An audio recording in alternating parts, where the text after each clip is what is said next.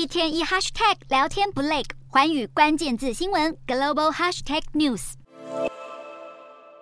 中国被以美国为首的西方势力围堵，国内半导体产业发展受到阻碍，现在正在想办法从各国晶片产业吸收外国人才，像是台积电、三星以及 SK 海力士等企业都是下手目标。不止挖角宝贵的高科技人才，也借此吸收商业机密。一名中国半导体业高层透露，招募南韩工程师最快的方法就是直接在工厂大门口外堵人。他表示：“我就是去这些外企的工厂，在门口闲晃，问他们要不要来我们的产线这边打打临时工，赚些外快。”这名企业高层坦言，他常常去台积电、三星和 SK 海力士的晶圆厂，或是外国设备商的办公大楼，邀请这些人下班去兼差。中国公司现在用这种招聘策略，显示正加紧从南韩关键科技企业吸收经验值，这种策略范围涵盖半导体、电动车电池、显示器、造船等专业领域。南韩前产业通商资源部部长表示，中国为了减轻美国围堵的杀伤力，现在更积极谋取南韩技术和人才。南韩过去花费了数十年，从西方和日本企业累积产业知识，才从发展中国家变成科技大国。对南韩而言，像这样看似合法的挖角行为，其实就跟技术外泄没有两样。根据外媒报道，南韩正在建立一个半导体工程师的资料库，监控这些高科技人才的出入境活动。另外，还成立新的调查单位来追查泄密事件，并立法加重泄密侵权事件的罚则，提升检举的便利度。